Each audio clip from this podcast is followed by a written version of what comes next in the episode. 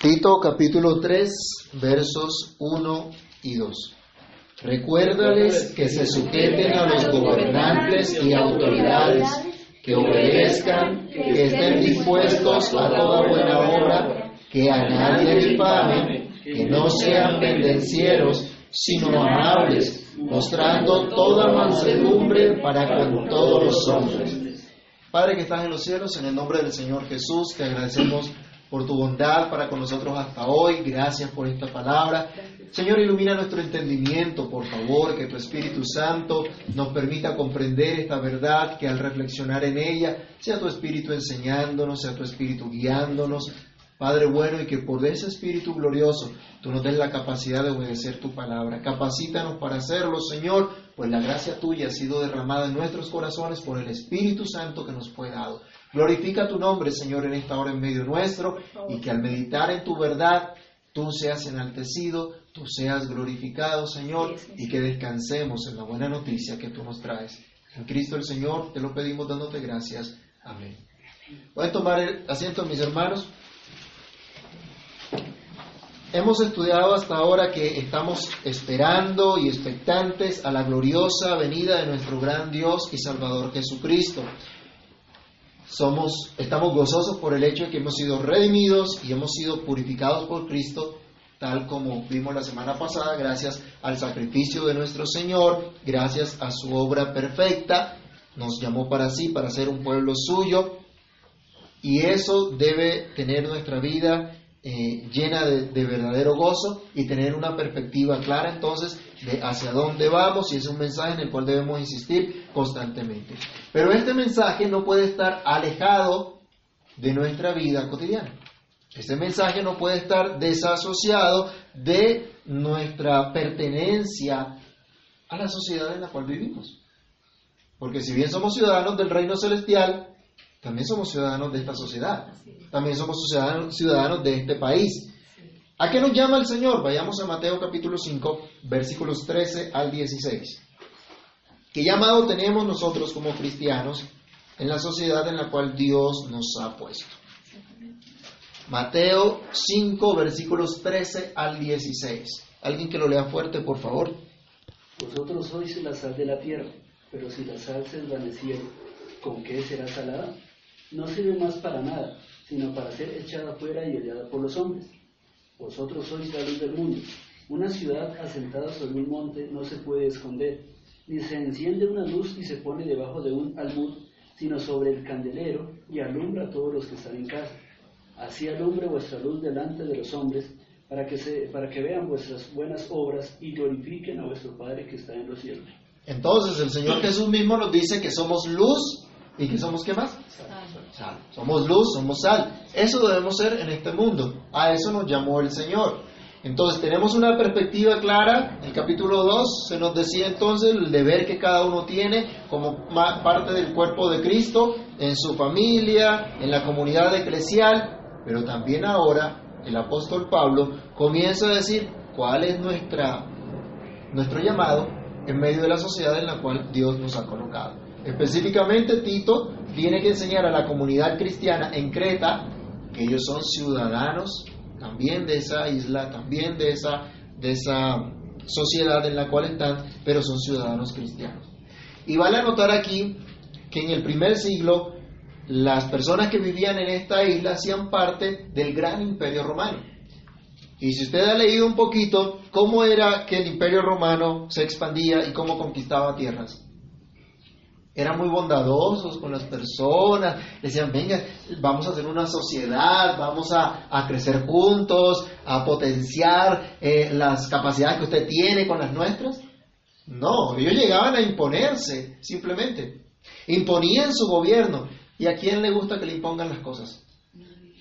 Entonces, ¿cómo estaría la gente en Creta?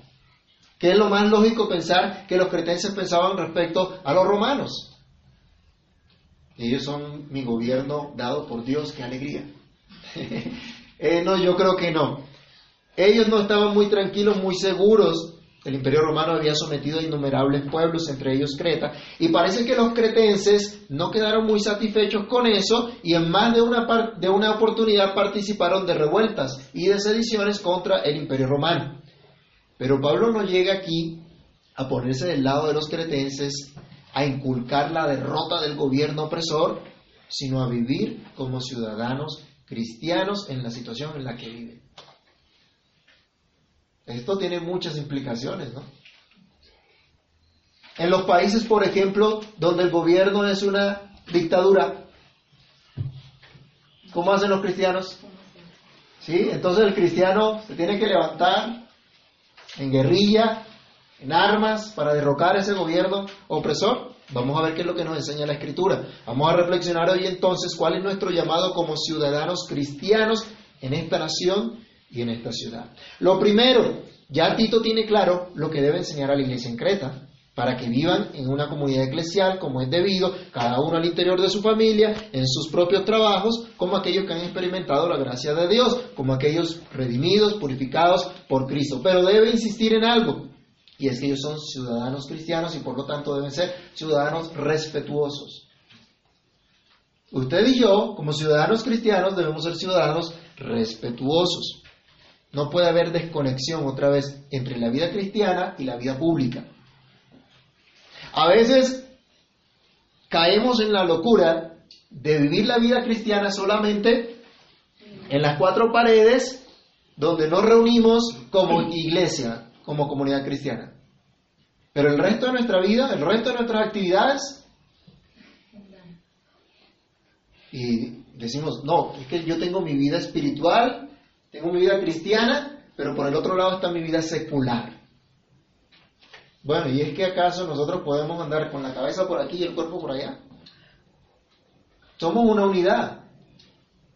Entonces nuestra vida debe ser la misma en todo lugar, en cada aspecto somos cristianos y somos ciudadanos cristianos, ciudadanos respetuosos. No podemos entonces aislar la sociedad, aislarnos de la sociedad tampoco e irnos por allá a unas cuevas a esperar a que el Señor venga.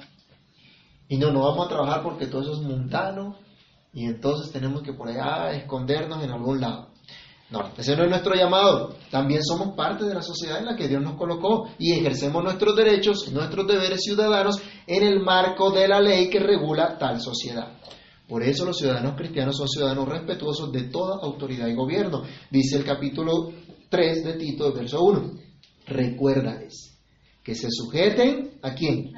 A los gobernantes y autoridades. Parece que el apóstol Pablo ya cuando estuvo en Creta enseñó acerca de esto, pero era necesario recordarles. Cuando uno está chiquito o a los hijos, no hay necesidad de recordarles que obedezcan, no hay necesidad de recordarles que hagan caso, que tienen responsabilidades, que deben colaborar. Si usted no le recuerda eso a sus hijos, ¿qué pasa? No lo hacen. Así de sencillo. Si usted no los enseña desde chiquito y les recuerda una y otra vez, arregla tu cama, Arregla el desorden que tienes ahí en el cuarto. ¿Qué va a pasar? Se van a acostumbrar a no hacer nada de eso porque otros tienen que hacerlo. Pero hay que insistirle, hay que enseñarle. Bueno, Pablo le está diciendo a Tito, recuérdales que como ciudadanos cristianos deben ser respetuosos de toda autoridad y gobierno. El cristiano tiene claro entonces que toda autoridad ha sido puesta por Dios. Vayamos a Romanos capítulo 13 del verso 1 al 6. Por lo tanto, si la autoridad ha sido puesta por Dios, merece respeto. Veámoslo. Sométase toda persona a las autoridades superiores, porque no hay autoridad sino de parte de Dios, y las que hay por Dios han sido establecidas. De modo que quien se opone a la autoridad, a lo establecido por Dios resiste, y los que resisten acarrean condenación para sí mismos porque los magistrados no están para infundir temor al que hace el bien, sino al malo. ¿Quieres pues no temer la autoridad? Haz lo bueno y tendrás alabanza de ella, porque es servidor de Dios para tu bien. Pero si haces lo malo, teme, porque no en vano lleva la espada, pues es servidor de Dios, vengador para castigar al que hace lo malo por lo cual es necesario estarle sujetos, no solamente por razón del castigo, sino también por causa de la conciencia. Pues por esto pagáis también los tributos, porque son servidores de Dios que atienden continuamente a esto. Quiera Dios que nuestros políticos, autoridades, gobernantes conocieran esto, ¿no? Entendieran esto. Pero aunque no lo entiendan, Pablo está diciendo aquí, porque en el Imperio Romano no todo el mundo tenía conciencia de eso. Y yo creo que muy pocos tendrían esa conciencia. Pero Pablo dice, fueron puestos por Dios. ¿Sí? El Imperio Romano había por, lo menos construido grandes eh, infraestructuras de carretera y cobraban impuestos. Pero los que pasaban por las carreteras se beneficiaban también porque podían transportar sus mercancías y los habían limpiado de bandidos. Entonces tenían que pagar impuestos por eso también. A veces nosotros decimos acá, bueno, lo que pasa es que acá como se roban todos los impuestos, ¿para qué los pagamos? Pero eso no hace parte del llamado de Dios para los creyentes como ciudadanos cristianos, como ciudadanos respetuosos. Nosotros no podemos pretender ser cristianos piadosos que diezman y ofrendan fielmente en su comunidad local, pero evaden impuestos. Sí, eso no, no está bien. Porque el Señor Jesús mismo, Mateo 22, 21, nos enseñó a dar a César lo que es de César y a Dios lo que es de Dios. No podemos pretender ser luz de este mundo mientras infringimos las leyes del mundo en el cual vivimos. ¿Cuántas partes nos ganamos los que manejamos? Por infringir la ley, por infringir las normas. Es un llamado serio en realidad a ser consecuentes con nuestra fe. Bueno, Dios nos llama entonces a vivir bajo el marco de las leyes en la sociedad en la cual vivimos. No podemos manifestar nuestro respeto a Dios si irrespetamos a las autoridades puestas por Él, aun cuando esas autoridades no sean las más honestas y fieles en su deber. Son las autoridades que debemos respetar y por las cuales debemos orar. Vayamos a 1 Timoteo 2.2 otra vez. Y debemos hacerlo porque es un mandamiento del Señor. Porque esto honra a Dios. ¿Qué nos dice? Primera Timoteo reyes y por todos los que están en eminencia, para que vivamos quieta y reposadamente en toda piedad y honestidad. Bueno, por estas autoridades debemos orar. Hermanos, estamos respetando a las autoridades que Dios nos ha dado. Cada uno desde el papel que tiene, desde el rol que Dios le ha dado. Los hijos respetuosos de sus padres, las esposas respetuosas de sus maridos, los creyentes respetuosos de sus ancianos en la iglesia, estudiantes respetuosos de sus maestros o de sus profesores, los empleados respetuosos de sus empleadores, como ciudadanos respetuosos de todas las autoridades que Dios nos da. Dios nos llama a ser ciudadanos cristianos, ciudadanos respetuosos de todo gobierno y autoridad, pero sujetos a toda autoridad y gobierno. Esa es la consecuencia lógica o la evidencia de un verdadero respeto, es la sujeción. Si no hay sujeción, ¿qué se está demostrando? Pues que realmente no se respeta. Tal vez no diga groserías, pero si no se sujeta, está irrespetando. El que no reconoce la autoridad de nadie hace lo que le viene en gana. Promueve entonces una vida, una forma de vida de anarquía, desprecia la ley, desprecia el orden, no le gustan las reglas, no le gustan las normas y cualquier cosa que le implique dar cuentas de sus actos lo toma simplemente como opresión o que le están coartando su libre desarrollo de la personalidad y toda esa cantidad de cuentos que ustedes han escuchado que hace la gente para no someterse a ninguna ley. Es por eso que nosotros vemos hoy día hogares en donde las mujeres deshonran a sus esposos, faltan el respeto, no le reconocen como cabeza y deshonran así a Cristo. Aún en la iglesia muchas veces se ven estas cosas. Hay hijos que violan directamente el quinto mandamiento al no honrar a sus padres, al ser desobedientes a ellos, al andar en rebeldía. Hay, una decadencia grande en la sociedad en la cual vivimos porque la gente no se quiere sujetar a ninguna clase de gobierno, a ninguna clase de autoridad. Ellos dicen que deben promover su libre desarrollo, que es simplemente libertinaje, y si alguien dice no a eso, entonces los están discriminando, los están violentando y, salen con una cantidad de, de inventos. Los ciudadanos cristianos en Creta no podían participar de las sediciones y revueltas contra el gobierno. Y yo creo que aquí habría una aplicación también para los países donde hay dictadura. Es un principio que aplica hoy también. Si todos pensamos que de pronto en Venezuela lo que hay es una dictadura, ¿qué deben hacer los cristianos entonces? ¿Qué deben hacer los creyentes? ¿Armarse? ¿Y vamos a derrocar a este dictador? ¿Promovamos un golpe de Estado? El mandamiento es oren por su gobernante. Hermano, los, los cristianos en el, que vivían en el imperio romano eran oprimidos. Pero el apóstol Pablo no les escribe para que cambien, para que derroquen el imperio. Les dice, oren por ellos. Dios trata con ellos. Oren por ellos. Ese es su deber. ¿Por qué? Porque el único que puede cambiar, que puede transformar, que puede hacer cosas de verdad, que bendigan, que edifiquen, que beneficien a una nación entera, es Dios. Solo Señor. Con eso se hace mucho más. Los cristianos en Creta debían ser ejemplo de sujeción a las autoridades de la sociedad en la cual Dios les había puesto. ¿Y qué creen mis hermanos que se espera entonces de los ciudadanos cristianos que Dios ha puesto aquí en Bogotá, aquí en Colombia? Que también mostremos respeto, que también mostremos sujeción a nuestras autoridades, a nuestro gobierno en todo. Aunque este gobierno de pronto nosotros digamos, no es lo mejor, no es lo más honesto, no es lo que yo quisiera.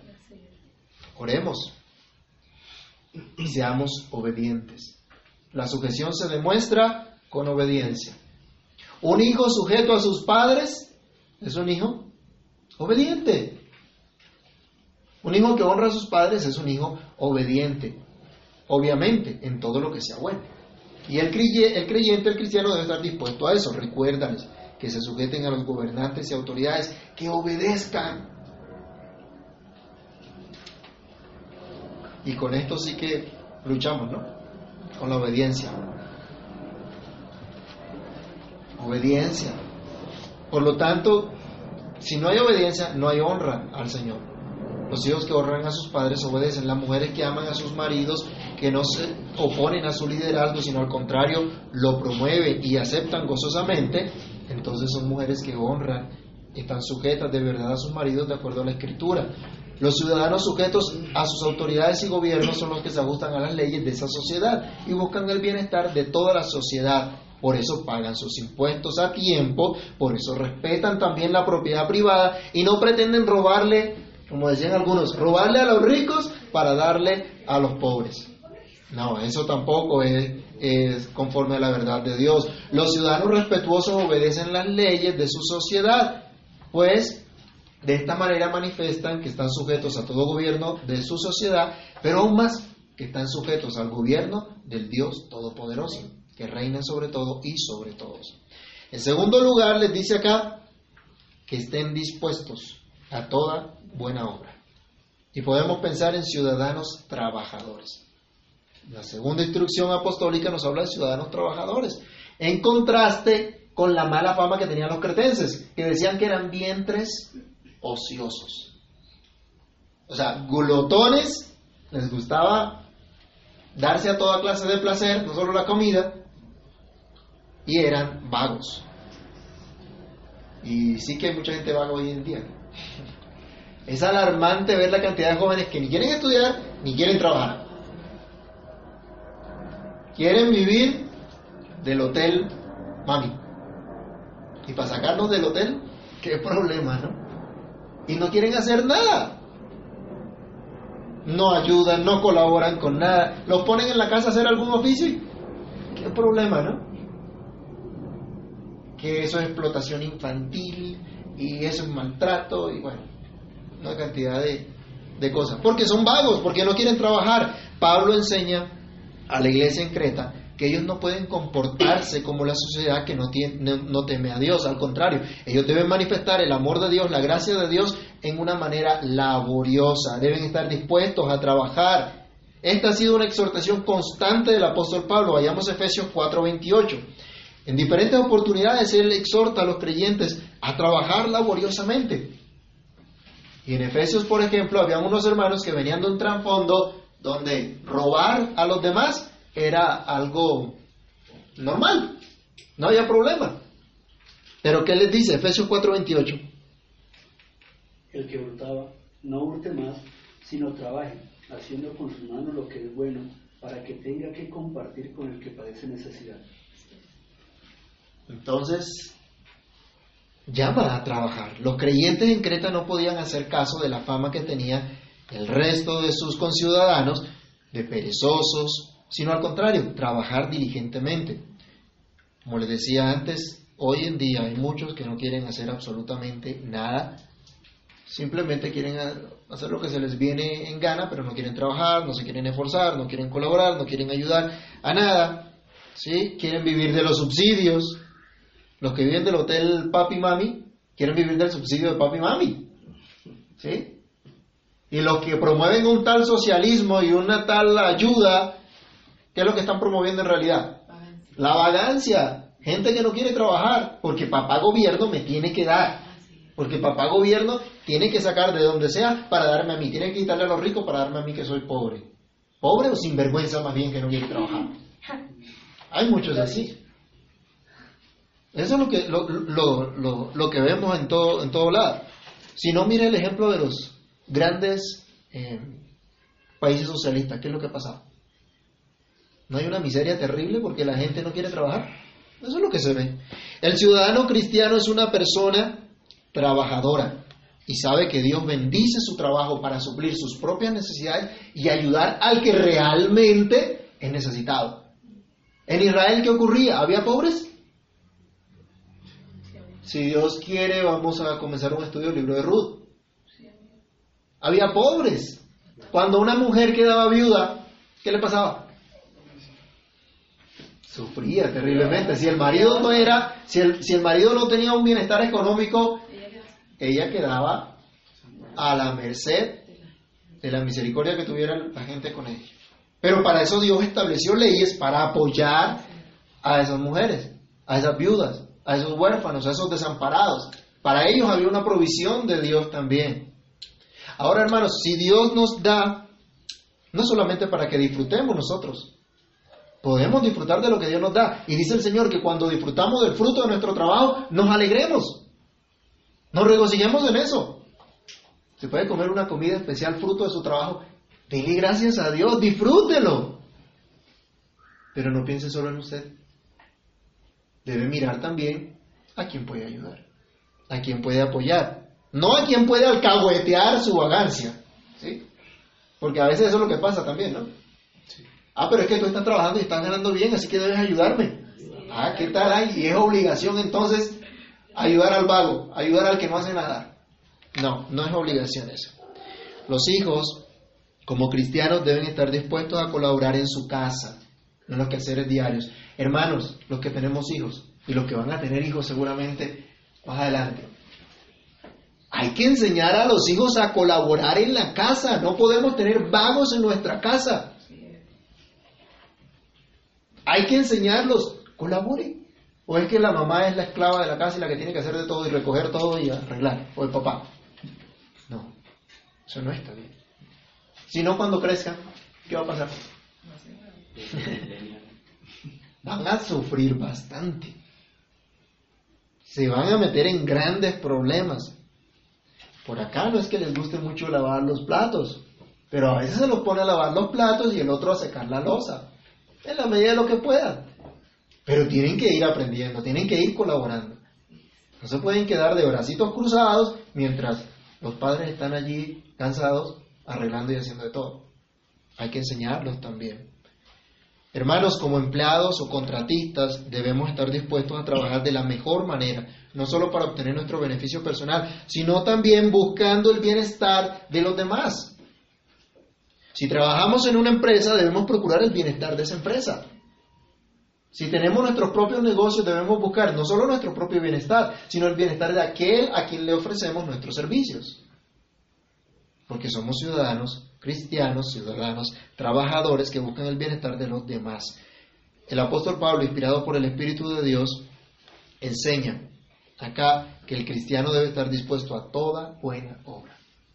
Eso es lo que dice aquí. Debe estar dispuesto a toda buena obra. Debe mostrar disposición para trabajar en todo lo que sea bueno, en todo lo que glorifique a Dios y no mostrar desidia o pereza. Muchas veces a una persona se le pide que haga algo. ¡Ah, qué fastidio! ¡Ah, yo quiero! A veces en la iglesia, ¿qué pasa también? En las comunidades locales, ¿qué ocurre? Hay gente que ni le va, ni le viene. Si bien, si, si funciona bien, si no funciona tan bien, si se puede colaborar bien, si no tan bien, no importa nada. Debemos al contrario mostrar fervor por trabajar en la obra de Cristo. Esta mañana meditábamos en Abraham que tenía relación con lo que nos decía Hebreos, de mirar las promesas de Dios, de mirar, de caminar sosteniéndose como viendo al invisible. O en Corintios cuando se, se decía también mirar las, no las cosas que se ven, sino las que no se ven, porque las que se ven son temporales, pero las que no se ven son eternas. Entonces deberíamos animarnos a servir al Señor en disfrutar el privilegio de ser parte de la, de la comunidad eclesial que Dios nos, nos colocó. Debemos servir con fervor. Pero tampoco debemos pensar que, ah, bueno, yo sirvo en la iglesia, pero descuido mi deber ciudadano. Porque casos también se han visto, ¿no? De algunos que siervos de Dios que están allí en la iglesia haciendo supuestamente una labor, no ven por su familia. ¿Sí? Mi esposa me contaba hace muchos años que allá llegaba un hermanito a, a su casa a quitarle el tiempo también del trabajo cotidiano y los quehaceres que tenían, porque tenía que predicar la palabra del Señor. Y esperar ahí hasta la, a la hora del almuerzo para que le dieran el almuercito y con eso ya quedaba completo el hombre. Un vago, un sinvergüenza. Eso no es así. Eso no es lo que Dios nos ha mandado hacer. Hay que hacerlo, la Biblia nos dice entonces, hay que hacerlo uno sin dejar de hacer lo otro. Hay que servir en medio de la comunidad eclesial, pero ese servicio se tiene que manifestar también en la sociedad en general. Al ser ciudadanos trabajadores debemos pensar más en ayudar a otros que en buscar nuestro propio beneficio. Pensar más en una labor que hable bien de Dios, que le haga bien a las personas a las cuales servimos, que haga bien a la sociedad en la cual vivimos. De esta manera estamos siendo luz y estamos siendo sal, como vimos en la introducción. Entonces recuérdales que se sujeten a los gobernantes y autoridades, que obedezcan, que estén dispuestos a toda buena obra, que a nadie difamen, que no sean pendencieros, sino amables, mostrando toda mansedumbre para con todos los hombres. Nuestra tercera reflexión es que los ciudadanos cristianos son ciudadanos amables. Y esto parecería como que tal vez está de más, o es redundante, es muy obvio. No, a veces no es tan obvio. Los cretenses, ¿saben cómo los llamaban? Bestias brutas o bestias salvajes. Una bestia bruta es cuidadosa, es delicada. Eso habla de cómo se trataban entre sí también. ¿Y cómo es la sociedad realmente en la que nosotros vivimos hoy día? ¿No es lo mismo? No, busca cada quien su propio beneficio, no importa si se tiene que llevar a alguien por delante. Yo digo lo que pienso y punto. Ah, dice lo que piensa y punto y está dañando a las demás personas y no se mide en lo que habla, no se mide en lo que dice. No era la característica, no era, la amabilidad no era precisamente la, la, la, característica de los cretenses. En general, los cretenses nunca iban a cambiar eso. Y no se podía esperar que esa, comunidad, que esa sociedad cambiara por sí misma. Pero había una pequeña comunidad que hacía parte de esa sociedad, una comunidad que había recibido la maravillosa gracia de Dios, que transforma, que cambia realmente, que llena el corazón de gozo, de perdón en Cristo y por eso tiene algo diferente que mostrar a su prójimo. No quiere decir esto que el creyente nunca se molesta, que el creyente se la pasa con una sonrisa de oreja a oreja constantemente, que no le molesta absolutamente nada y que a todo dice que sí por llevar la cosa en paz. No. No, no, no quiere decir eso. Tampoco quiere decir que el, que el, que el creyente no se, no se enoja. O usted me va a decir que nunca se enoja. Yo sí. La Biblia nos muestra es que el creyente tiene que aprender a manejar sus emociones en todo momento. ¿Sí? Eso es ser templado, eso es ser em, ejercer dominio propio, buscando que agradar a Dios en medio de cualquier situación. La iglesia en Creta entonces había sido llamada en su sociedad para ser ciudadanos amables, que no insultan ni buscan pelear con nadie. Les dice aquí, miren, que no difamen a nadie. La palabra que utilizaba, que, corriente del griego, es blasfemar. No blasfemen a nadie, no insulten a nadie, no injurien a nadie. ¿Ha escuchado la excusa? Es que tenía tanta rabia, por eso le dije, ¿cuántos dos por dos? Le dije sus verdades, le canté la tabla, bueno, como quiera decir. No, Dios no nos llama a eso. El creyente no necesita hacer eso. El creyente no necesita defenderse a sí mismo y ofender al otro porque es que me hizo sentir mal. La Biblia nos dice, no os venguéis, amados míos, Romanos 12, 19, sino dejad lugar a la ira de Dios, porque Él ha dicho, mía es la venganza, yo daré el pago, dice el Señor. Pero el creyente tampoco necesita irse a los golpes. Hay gente que cree que con los golpes se puede solucionar las cosas.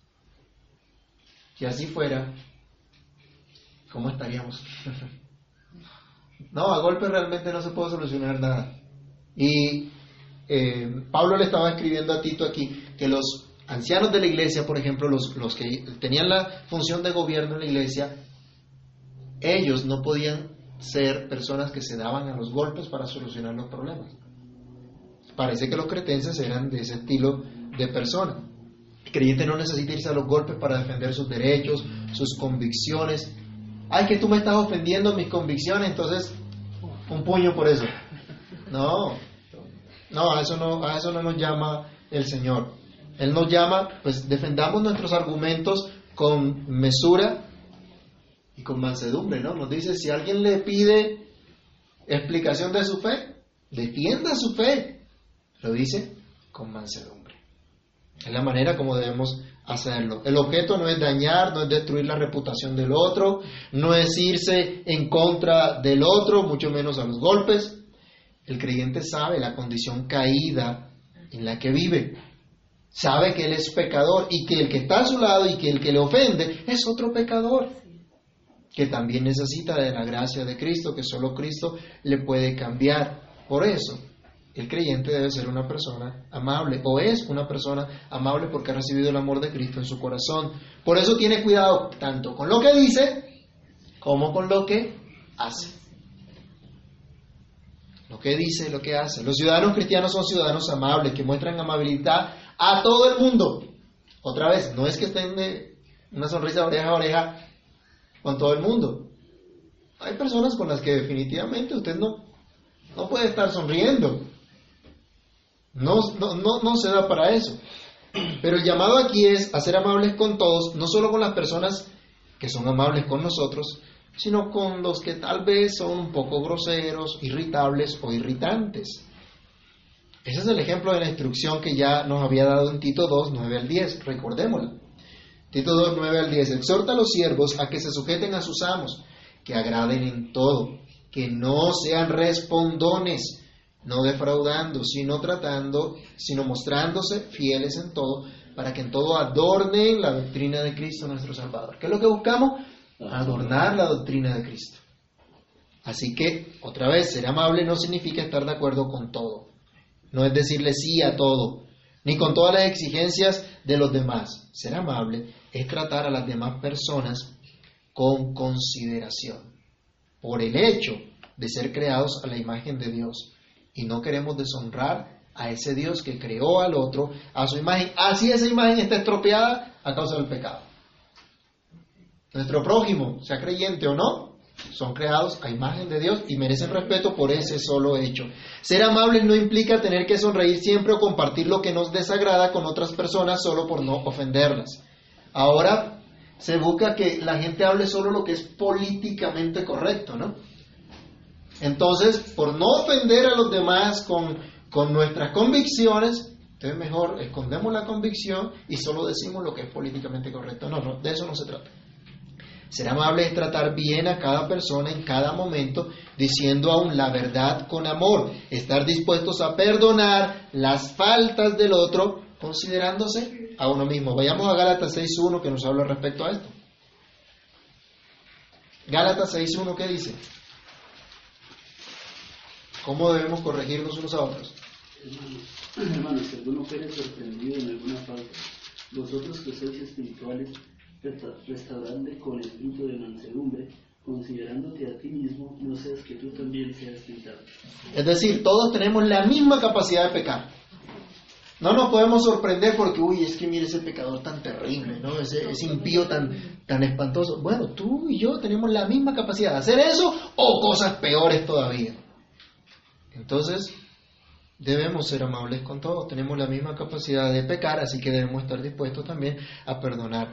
Creyentes, ciudadanos amables que muestran mansedumbre a todo el mundo. Ciudadanos que muestran mansedumbre a todo el mundo. Esto es que es considerado con todos, con todas las personas. Esto implica tener un concepto adecuado de uno mismo. Pablo nos llama la atención que nadie tenga más alto concepto de sí que el que debe tener, sino que cada uno piense de sí con cordura. Pero también nos llama a que no busquemos lo, nuestro propio, sino lo de los demás, considerando a los demás superiores a nosotros mismos. Pablo entonces, más adelante en Tito, va a seguir exhortando, va a seguir ampliando esta exhortación, pero hasta acá llama la atención sobre algo que es imposible alcanzar si no se tiene la gracia de Dios.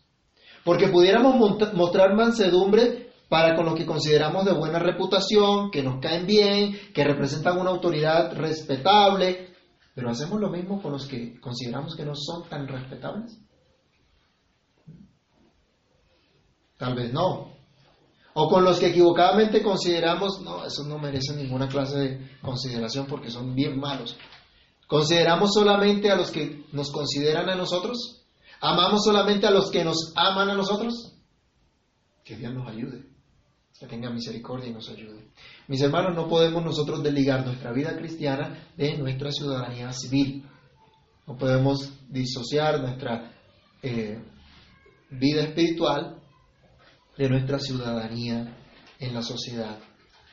No podemos decir que tenemos una vida cristiana y una vida secular. Solo tenemos una vida y somos cristianos, no solo en la comunidad local, en la iglesia, somos también ciudadanos cristianos en la sociedad donde Dios nos ha colocado. Revisemos si estamos siguiendo estas exhortaciones, si estamos evidenciando nuestra forma de vivir que hemos recibido la gracia de Dios. Por lo tanto, roguemos al Señor que nos permita exaltar sus perfecciones en la manera como vivimos en medio de la sociedad como verdaderos ciudadanos cristianos. Bendito Señor, en el nombre de Cristo Jesús te damos muchas gracias por el privilegio que tenemos de ser parte de aquellos escogidos para la gloria de tu nombre.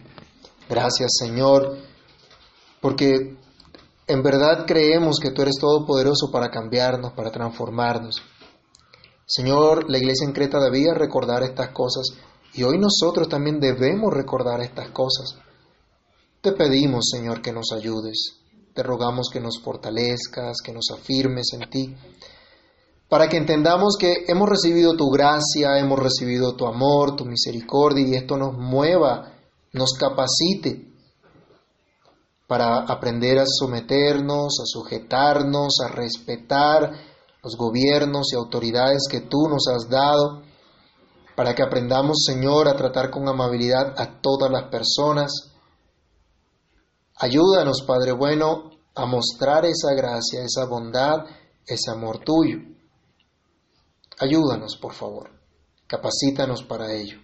Tú nos has dado tu espíritu y tu espíritu no es espíritu de cobardía, sino de poder, de amor y de dominio propio.